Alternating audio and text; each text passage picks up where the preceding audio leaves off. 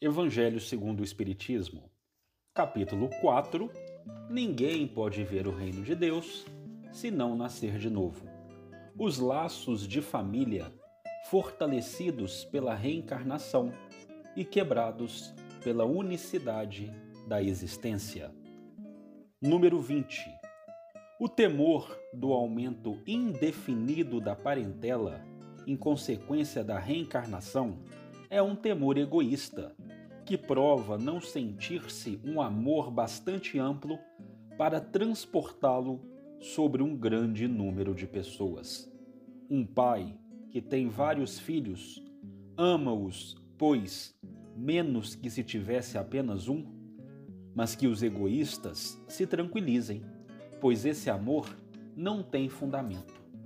Do fato de um homem ter tido dez reencarnações, não se segue que ele encontrará no mundo dos espíritos dez pais, dez mães, dez mulheres e um número proporcional de filhos e de novos parentes.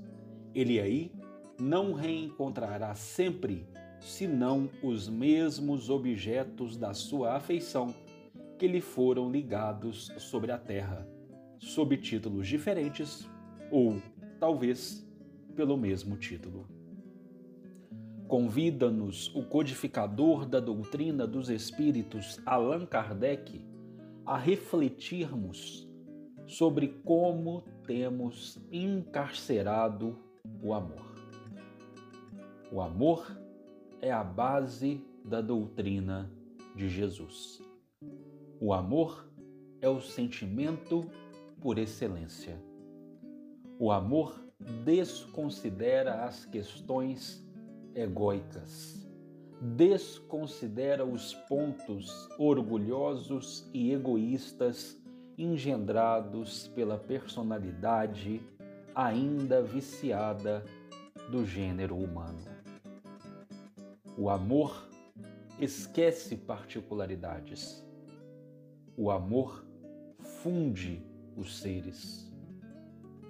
O amor equilibra todo o universo, o macrocosmo e o microcosmo.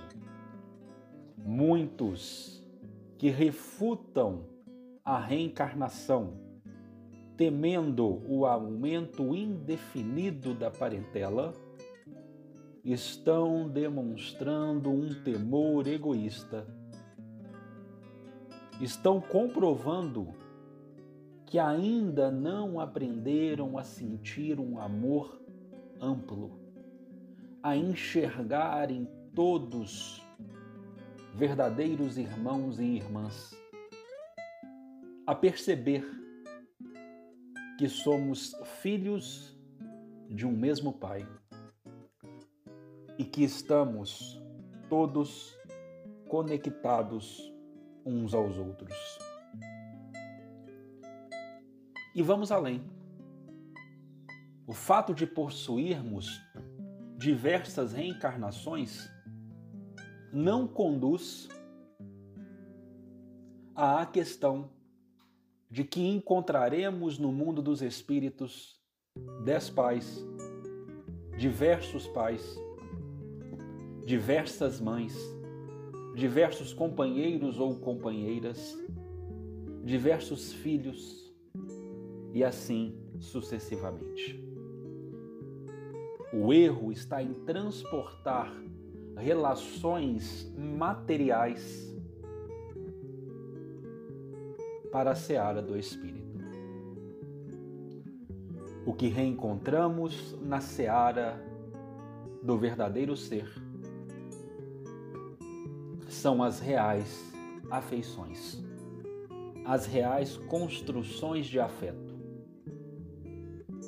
os que hoje participam da vida como pais e filhos, filhos e mães, companheiros e companheiras, irmãos consanguíneos, já passaram por aqui atuando em outros papéis.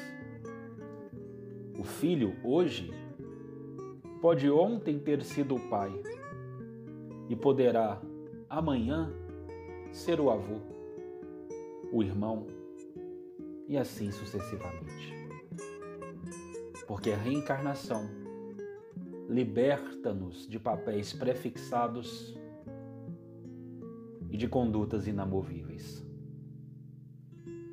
A reencarnação ensina-nos que família é muito maior do que um laço consanguíneo.